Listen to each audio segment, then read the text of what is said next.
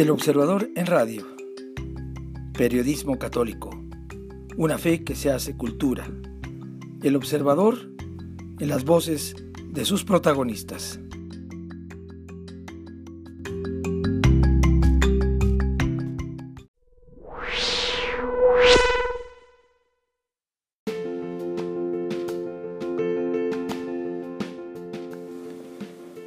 De camino por el de la voz Jaime Septién. El periódico católico no debe morir. Rara vez, por no decir casi nunca, ocupamos un espacio para hablar de la importancia del periodismo católico impreso. No sabemos siervos inútiles que solo hemos cumplido con nuestro deber como Cristo mismo nos enseñó a decir. Pero hay momentos en los que un elemental sentido de la urgencia nos obliga a decirlo con todas sus letras. El observador impreso no debe estar condenado a morir por la crisis económica que estamos padeciendo. El editor de la revista América de los jesuitas en Estados Unidos, John David Long García, comentaba en un artículo reciente este tema. Además de hablar de las obvias ventajas de la letra impresa sobre la imagen y del papel sobre la pantalla, adelantaba una hipótesis que de verdad me cimbró.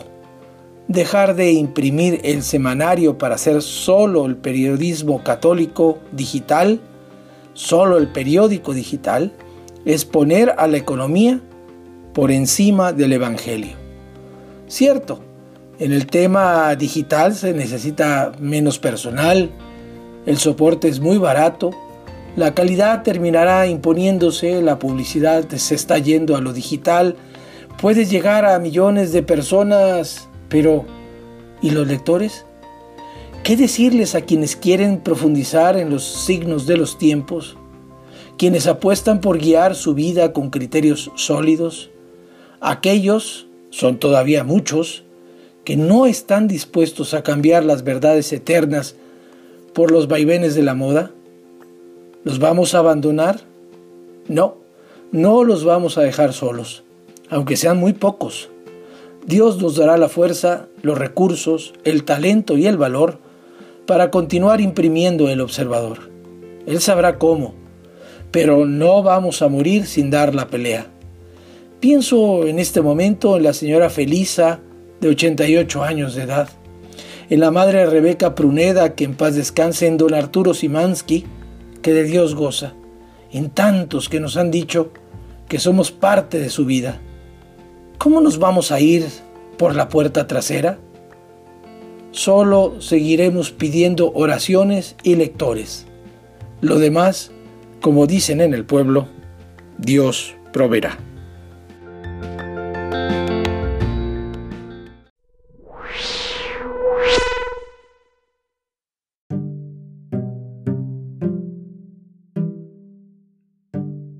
Cuando la confesión no está al alcance. Esto que vivió en primera persona un sacerdote de los misioneros de Guadalupe, se lo contó hace veintitantos años a un miembro del equipo de redacción del Observador. Misionaba en Japón, pero vino de vacaciones a su natal México y se hospedó en la sede de su instituto misionero en Tlalpan. Entonces llegó una llamada telefónica para pedir que un sacerdote confesara a un enfermo y el misionero se ofreció a ir de inmediato. Llegó a la casa, cuya puerta encontró abierta, y entró. Halló al enfermo solo, un hombre muy mayor, en una cama. Lo confesó y luego extendió un corporal sobre un buró, puso ahí el portaviático y le dio la sagrada comunión al anciano. Regresó el sacerdote al instituto, pero solo al día siguiente se percató de que había olvidado el corporal. Tratándose de un objeto litúrgico, debía recuperarlo.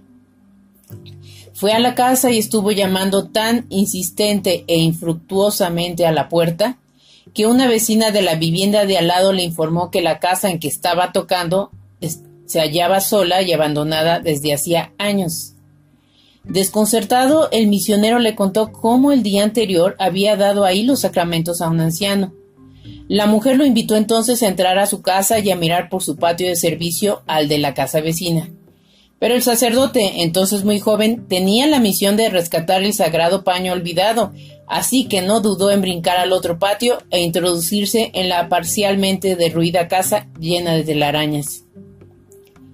Encontró la cama del enfermo, vacía, y el buró cubierto de polvo, pero con el blanquísimo corporal extendido, tal como él lo había dejado el día anterior.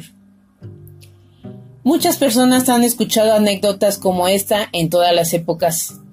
Dios, Señor del tiempo y del espacio, a veces realiza este prodigio de hacer coincidir el ministerio de un sacerdote con un penitente del pasado que buscaba el sacramento de la confesión y que no lo alcanzó. Es que Dios quiere que todos se salven. Primera de Timoteo 2.4. Y si se muere en pecado mortal, el destino es el infierno. Eso significa entonces que se condenan quienes, arrepentidos y bien dispuestos, anhelan o intentan recibir el sacramento de la confesión y no lo logran? No. Dice el salmista, un corazón contrito y humillado, oh Dios, no lo desprecias. Salmo 51, 17. Por eso, para casos así, la respuesta es la contrición perfecta.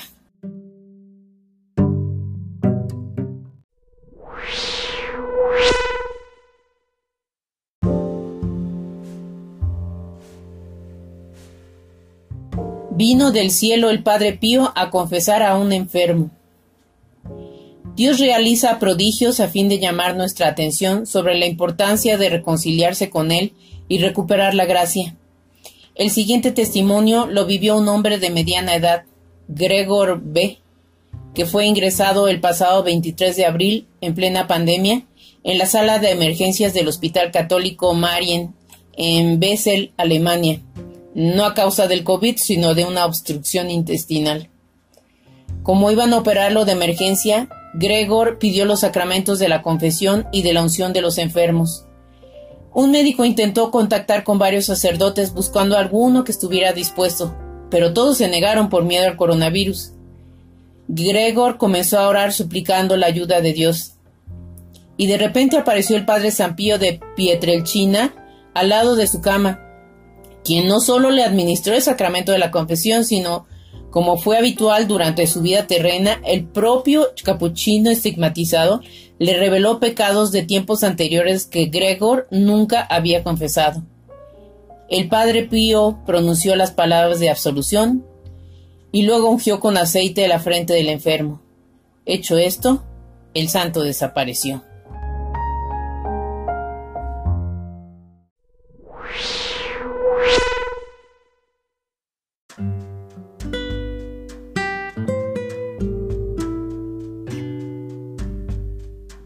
Contrición en tiempos de pandemia. Ojalá todos los pecadores, aún en tiempos de pandemia, pudieran tener la oportunidad de confesar sus faltas delante de un sacerdote y así recibir de Dios el perdón. Pero es probable que por algunos meses o incluso por lo que reste del año, el sacramento de la confesión tenga que ser administrado por citas y por tanto que apenas una porción de católicos puedan llegar a reconciliarse de esta manera con Dios, conforme a lo que Jesús dijo a sus ministros. A los que les perdonéis los pecados, les quedarán perdonados, y a los que no se los perdonéis, les quedarán sin perdonar. Juan 20, 23. Ahora bien, como dice el Catecismo de la Iglesia Católica en su número 1441, Solo Dios perdona los pecados. Por tanto, los sacerdotes vienen a ser los instrumentos o canales elegidos por el Señor para comunicar de forma efectiva y sensible la gracia y el perdón. De ahí que no es lícito desdeñar el sacramento bajo el pretexto de que yo me confieso directamente con Dios. Sin embargo, en situaciones extraordinarias, el Señor puede operar prescindiendo de sus instrumentos habituales. Para el perdón sacramental se requiere examen de conciencia, contrición, propósito de enmienda, confesión de los pecados de forma presencial ante un sacerdote y reparación por los daños causados. Mas si no hay sacerdote, nada impide cumplir los otros requisitos.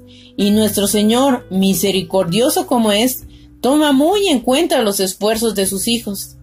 Tanto así que la Iglesia enseña que cuando es materialmente imposible acceder al sacramento, una contrición perfecta puede obtener el perdón de los pecados mortales en ciertas condiciones.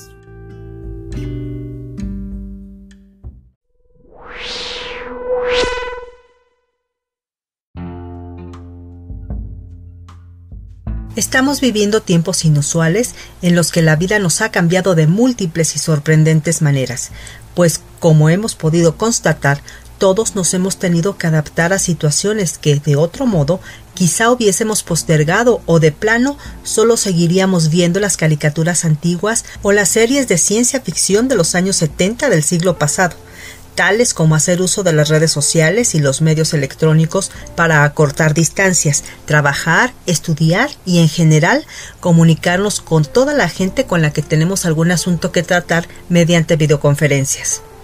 Y todo esto porque nos vemos forzados a permanecer en nuestra casa.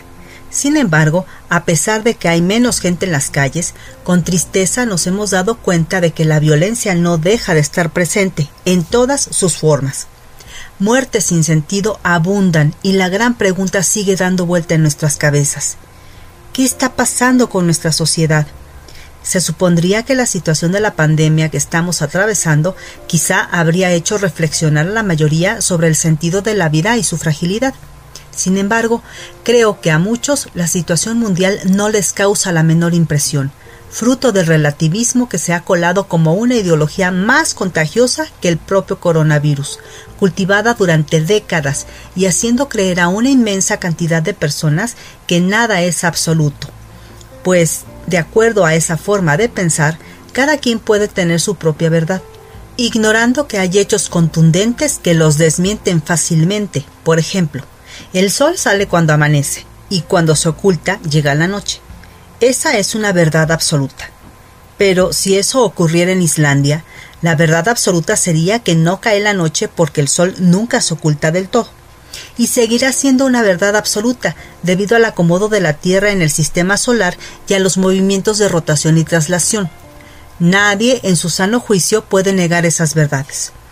Y esos mismos dicen que Dios no existe y por lo tanto desprecian los valores morales que la gente de bien cultiva para vivir en paz y armonía con sus semejantes.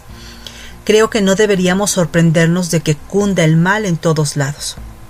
Además, hay que reconocer que los seres humanos somos contradictorios y nos gusta tener la razón a como de lugar. Ojalá esa terquedad la utilizáramos para defender nuestras convicciones y ayudar a los demás a encontrar sentido a su existencia reconociendo, sí, que cada quien tiene derecho a opinar lo que le venga en gana, pero con mucho diálogo y una enorme dosis de respeto podemos ponernos de acuerdo en aspectos fundamentales para el bien común. Y volviendo al tema anterior, da pena saber qué tan anestesiada está la sociedad. Las peores tragedias ocurridas en nuestro entorno apenas hacen mella en los ánimos. Las noticias de nota roja son las más consultadas, y no precisamente para ofrecer una oración por el sufrimiento de la familia y el eterno descanso de los fallecidos, sino para tener tema de conversación con los demás a quienes la desgracia tampoco ha llegado. Es momento de sensibilizarnos nuevamente y volver nuestros ojos y corazones al cielo, pues no podremos resistir mucho tiempo más en estas circunstancias de violencia, porque de seguir así, peligrosamente nos estaremos acercando a que, en el momento menos esperado, nos toque vivir en carne propia alguna catástrofe. Por eso creo que debemos regresar a las buenas costumbres de antes, en las que todos se tendían la mano aunque no se conocieran. Dejemos que renazca en nosotros la caridad, esa que nos invita a hacer el bien sin mirar a quién, y que nos impulsa a pensar en quienes están pasando necesidades o tienen alguna pena. Hoy, más que nunca, los niños, adolescentes y jóvenes necesitan de un modelo a seguir. Por eso son tan populares los influencers que aparecen en las redes sociales y que malgastan el tiempo en hacer videos superfluos y nada edificantes. Seamos nosotros mismos un buen ejemplo para ellos. Los adultos debemos esforzarnos para enseñarles a aprovechar la vida y ayudarlos a tomar buenas decisiones, porque la indiferencia y el desapego son malos consejeros. Finalmente, preocupémonos por nuestros semejantes y combatamos el individualismo. Una sociedad unida alcanza éxito en todos los aspectos. No permitamos que la indolencia siga causando estragos. El mal se combate con bien. Aún podemos poner remedio. No perdamos la esperanza.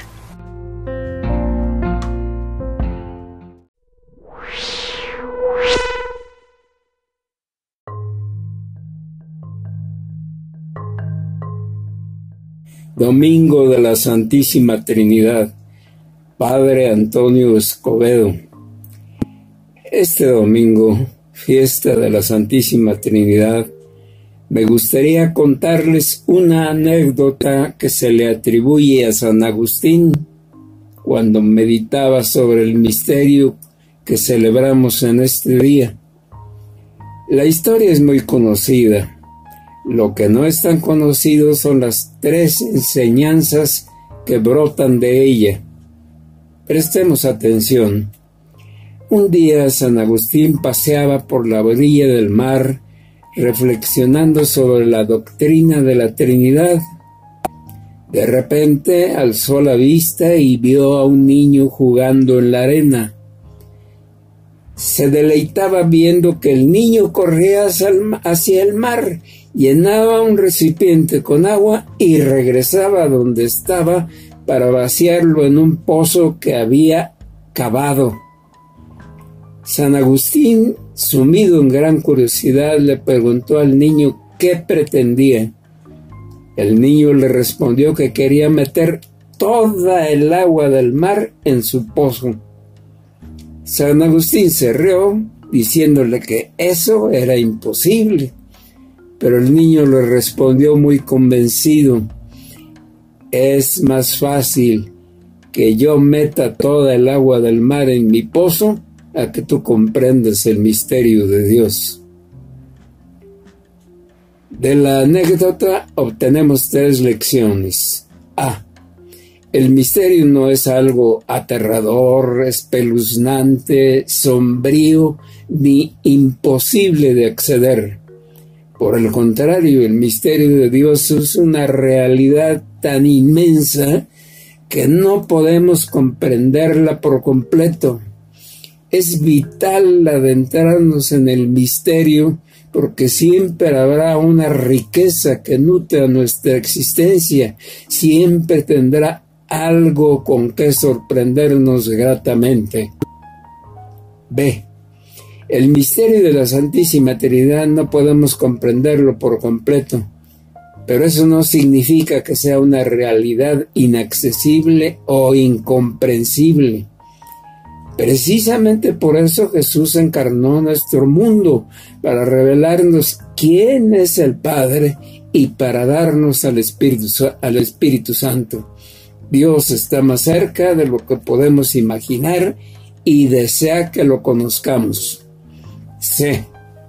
El agua del mar es como el amor de Dios y el pozo del niño es como el corazón del ser humano. El mar siempre tiene agua, mientras que el pozo siempre necesita llenarse. Nosotros podemos ir al mar con la certeza de que siempre tendremos agua para nuestro pozo. Siempre podremos ir a Dios con la seguridad de que encontraremos amor para nuestro corazón. Nos has hecho, Señor, para ti y nuestro corazón está inquieto hasta que descanse en ti. San Agustín.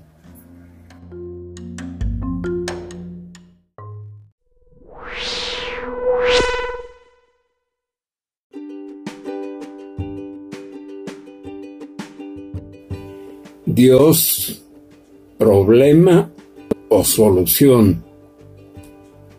Por Mario de Gasperín Gasperín. Ante las catástrofes humanas solemos, solemos preguntarnos ¿Por qué? ¿Y dónde está Dios?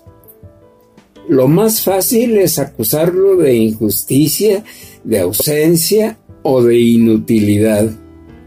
Y torna así a ponerse de bona el llamado problema de Dios, de su existencia o de su valor, después de haberlo refundido en el olvido o convertido en amuleto. El punto de partida es la afirmación con fuerza que el Dios de los cristianos no es problema de nadie ni para nadie, es sencillamente solución. Al que confesamos creador de cielo y tierra, sabemos que todo lo hizo muy bien y muy bueno. Y donde hay bondad debe haber amor, no hostilidad. Urge, pues, corregir la imagen pagana de Dios todavía en circulación, un Dios que crea al mundo y al hombre para fastidiarlo, pertenece a la mitología pagana, no al cristianismo. No se cultiva un campo para cosechar espinos. Si existe problema alguno, es del hombre, no de Dios. Se necesita honestidad intelectual y moral para enfrentarse con él. A uno de los padres de la iglesia lo interrogaba un pagano sobre su fe y le exigía que le mostrara dónde estaba su Dios. Y el sabio varón le contestó, primero límpiate los ojos y después yo te muestro a mi Dios. Ver a Dios con los ojos de la fe es privilegio de los limpios de corazón. Quienes utilizan el método científico en sus estudios suelen encontrar mayor dificultad porque su metodología consiste en separar, dividir, analizar, descomponer, recomponer la materia para lograr alguna utilidad y bienestar. Sus logros son maravillosos y les estamos agradecidos, pero trabajan sobre las cosas, sobre lo ya hecho Miran, por tanto, al más remoto pasado que al porvenir.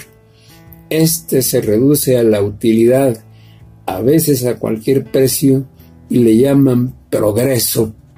Sus éxitos notables los envalentonan, pero la vista clavada sobre el microscopio les impide ver la claridad del cielo, de lo alto, de la totalidad, de la verdadera realidad. Nada ni nadie puede ser más real que quien la creó. El método científico no está hecho para trascender, pues su visión achicada le impide descubrir nuevos y más altos horizontes como marca la esperanza cristiana logran conocer cómo funciona el juguete, el universo, pero no a su autor, mucho menos su destino final. El actual cambio de época es una oportunidad e invitación, sobre todo los intelectuales, para que preparen el futuro borroso todavía, pero conocido ya por Dios, para recobrar lo humano y hacer brillar lo cristiano. Urge que el profesionista católico se encare con su fe y con su Dios, que tome su Biblia y que la estudie con esmero, superando la interpretación ingenua de la infancia, la esotérica de los iluminados o la pachanguera de los agachados. Que descubra quién es quién y se vean como Moisés o como Job, cara a cara con Dios, criatura con creador. Poéticamente lo hizo y cantó el salmista. Cuando contemplo el cielo, obra de tus manos, la luna y las estrellas que fijaste, ¿qué es el hombre para que de él te acuerdes? El ser humano para ocuparte de él. Salmo 8.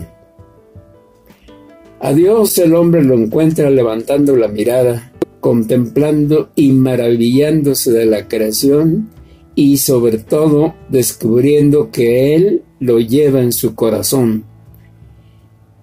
Este tiempo, con pandemia y todo, es oportunidad para ser protagonista del futuro que vendrá, que ya está viniendo. La verdad, verdadera fe cristiana ve las cosas en función de lo que viene. Lo estudia la teología, no la arqueología. Dios es futuro y el futuro de Dios.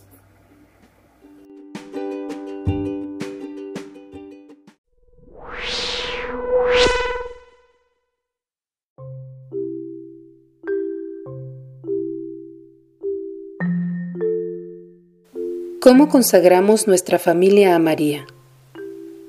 Por Nelly Sosa. Ahora que estoy embarazada en tiempos de pandemia, he estado reflexionando mucho más sobre el milagro de la vida y de nuestra familia. Dios nos hace a los esposos, por la gracia del sacramento del matrimonio, custodios uno del otro, de nuestros hijos y protectores de sus almas. Estoy convencida de que cuando invitamos a María Santísima a nuestro camino del matrimonio y la crianza, el recorrido se hace mucho más llevadero. Y no solo eso, cuando nos encomendamos en sus manos, ella realmente lucha por nosotros, por nuestra continua conversión y la de nuestra familia. A veces se nos olvida, pero qué importante es recordar la frase que nuestra guadalupana le dijo a San Juan Diego. ¿No estoy yo aquí que soy tu madre? Por eso, quiero compartirte algunas maneras en las que hemos invitado a María a quedarse en nuestra familia. Número 1. Durante nuestro noviazgo. Cuando mi ahora esposo iba a mi casa de visita, antes de irse, me pedía que rezáramos la oración mariana, acuérdate. En ese tiempo yo no la conocía pero me encantó y hoy sigue siendo una de nuestras favoritas para dirigirnos a María. Número 2. Durante el embarazo. Desde que estaba esperando a mi hijo mayor, me regalaron un librito de oraciones llamado Primavera de Dios, que siempre me ha acompañado en esta etapa. Es hermoso vivir la espera con nuestra buena madre. Número 3 durante el nacimiento de mis hijos. El día en que iba a nacer mi primer hijo, estaba tan asustada que no podía ni rezar.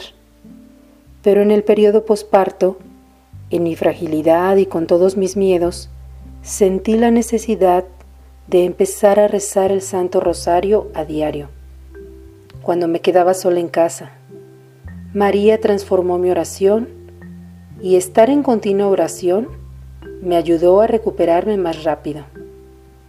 Número 4. En las festividades marianas. Desde el año pasado, empezamos a celebrar sus fiestas en casa. Un postre diferente, ir a misa juntos, coronar a nuestra Madre en mayo, son pequeños detalles que nos han permitido compartir nuestra devoción con los niños. Número 5. Todos los días. Desde que empezó la pandemia, hemos estado rezando el rosario los viernes por Zoom con mis suegros y mis cuñados. Cuando mi esposo sale a trabajar y cuando los pequeños ya están dormidos, rezamos Dulce Madre. Es la oración con la que los encomiendo. Número 6. Una vez a la semana. Cuando vamos a adoración eucarística semanal, rezamos el rosario en la capilla y platicamos sobre María. Número 7. Una vez al año. Amigas, la consagración mariana. Si queremos conocer a María y crecer en cercanía con ella y el Señor, esta devoción es para ti, sin palabras.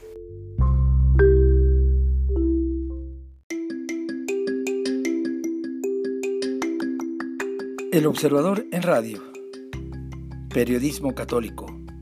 Una fe que se hace cultura. El Observador en las voces de sus protagonistas.